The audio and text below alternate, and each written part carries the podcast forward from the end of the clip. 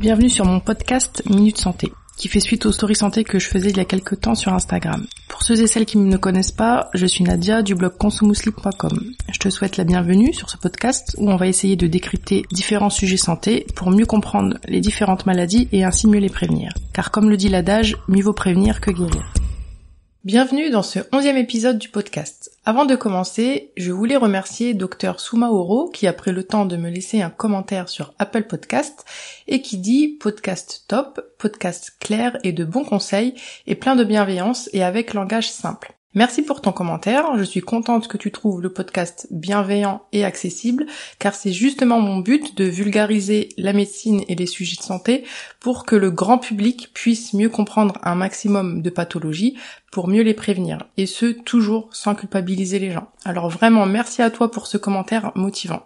Si toi aussi tu souhaites soutenir le podcast à ton échelle, n'hésite pas à le noter et à laisser un commentaire, ça me fera plaisir de te lire. Pour ce onzième épisode, on va parler microbiote intestinal. C'est un sujet tellement riche que je vais y consacrer plusieurs épisodes.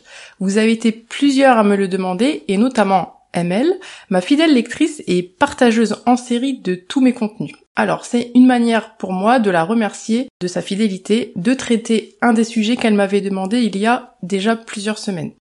Aujourd'hui, on va voir ensemble dans la première partie du podcast ce qu'est le microbiote intestinal, de quoi est-il composé, son évolution au cours de la vie, et dans la seconde partie, on verra quel est son rôle. Je te souhaite une bonne écoute.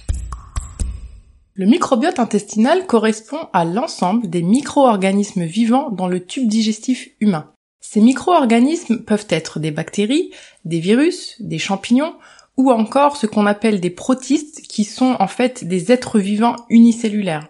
Notre corps comporte 100 000 milliards de ces micro-organismes dont la concentration va augmenter au fur et à mesure que l'on avance dans le tube digestif. Ainsi, on en retrouvera principalement et beaucoup plus dans l'intestin grêle et dans le côlon. En ce qui concerne les bactéries du microbiote intestinal, on en dénombre plusieurs centaines d'espèces bactériennes différentes.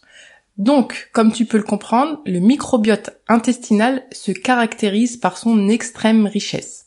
La composition du microbiote va varier d'un individu à l'autre. Et pour un même individu, il peut y avoir des changements au sein de son microbiote, que ce soit d'ailleurs de façon négative ou positive, et ceci par exemple à chaque fois que la personne modifiera son mode de vie et notamment son alimentation. Mais comment évolue le microbiote au cours de la vie?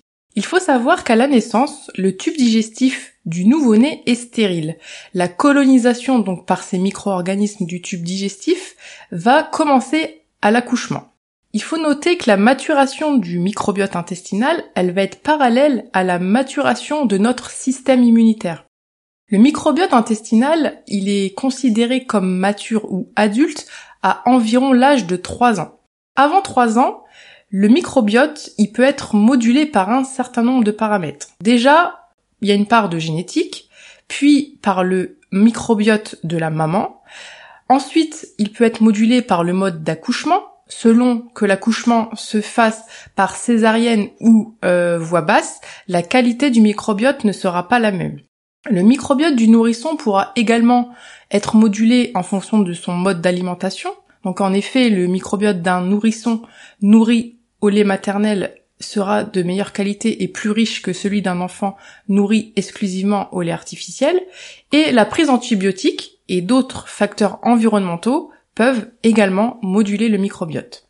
Justement, voyons quelques-uns de ces facteurs environnementaux qui peuvent également perturber le microbiote à partir de l'âge de 3 ans et au-delà.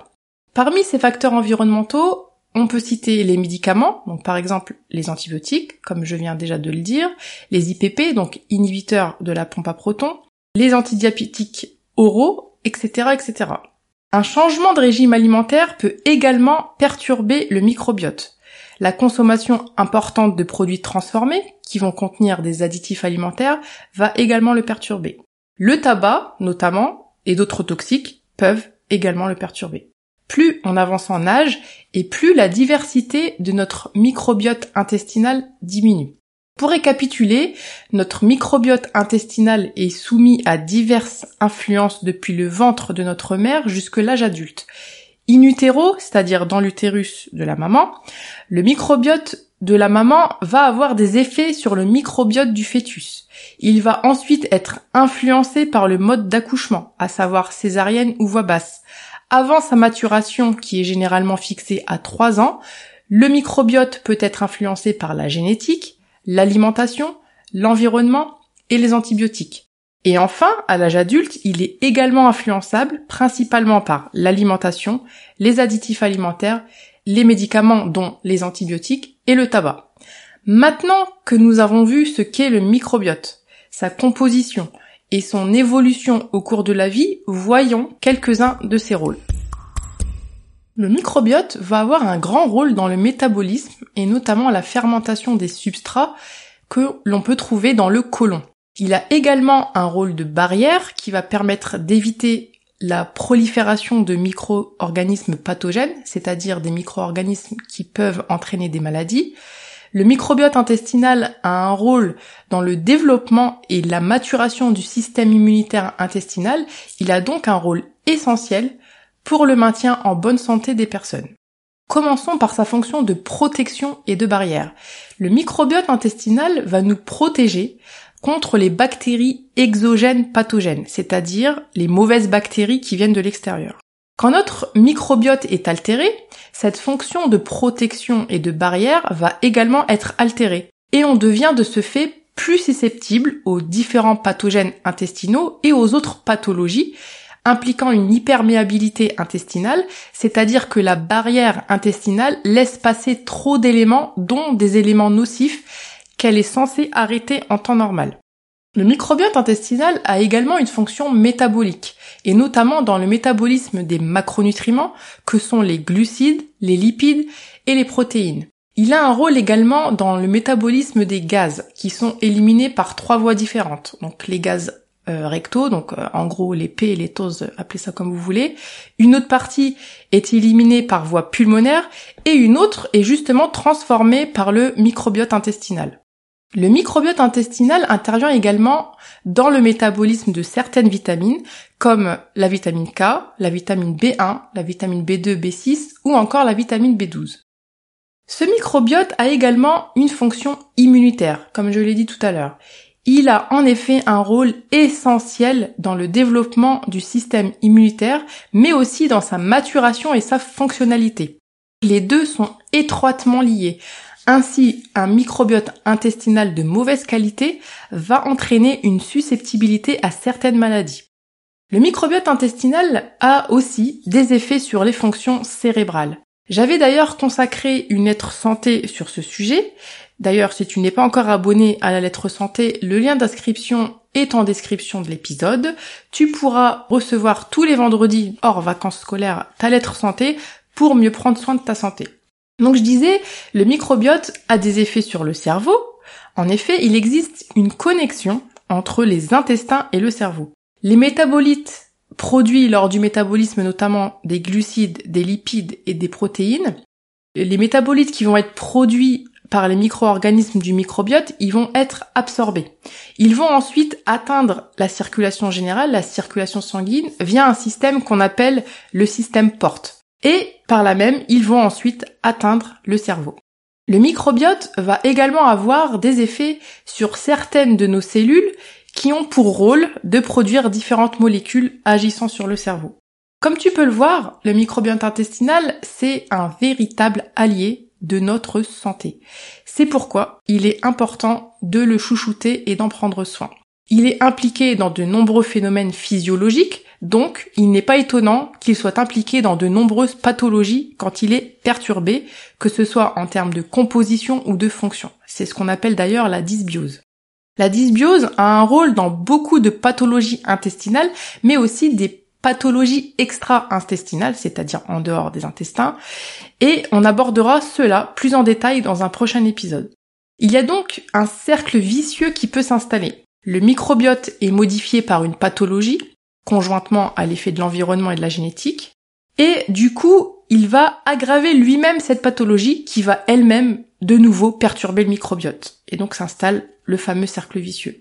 Comme tu l'auras compris, quand le microbiote va bien, tout va bien. Quand il va mal, tout va mal. On a vu dans cet épisode que le microbiote est très riche, qu'il est formé de bactéries, de virus, de champignons et de protistes, et qu'il diffère d'un individu à l'autre et d'un moment de la vie à un autre. Le microbiote évolue tout au long de la vie, du ventre de nos mères à l'âge adulte passant par la petite enfance. Il atteint sa pleine maturité à 3 ans. De nombreux paramètres peuvent le moduler, comme le microbiote de la mère, le mode d'accouchement, la génétique, l'alimentation, l'environnement, les antibiotiques, les additifs alimentaires, les médicaments ou encore le tabac. Il remplit de nombreuses fonctions, comme des fonctions de protection et de barrière, des fonctions métaboliques, des fonctions immunitaires, et agit également sur les fonctions cérébrales.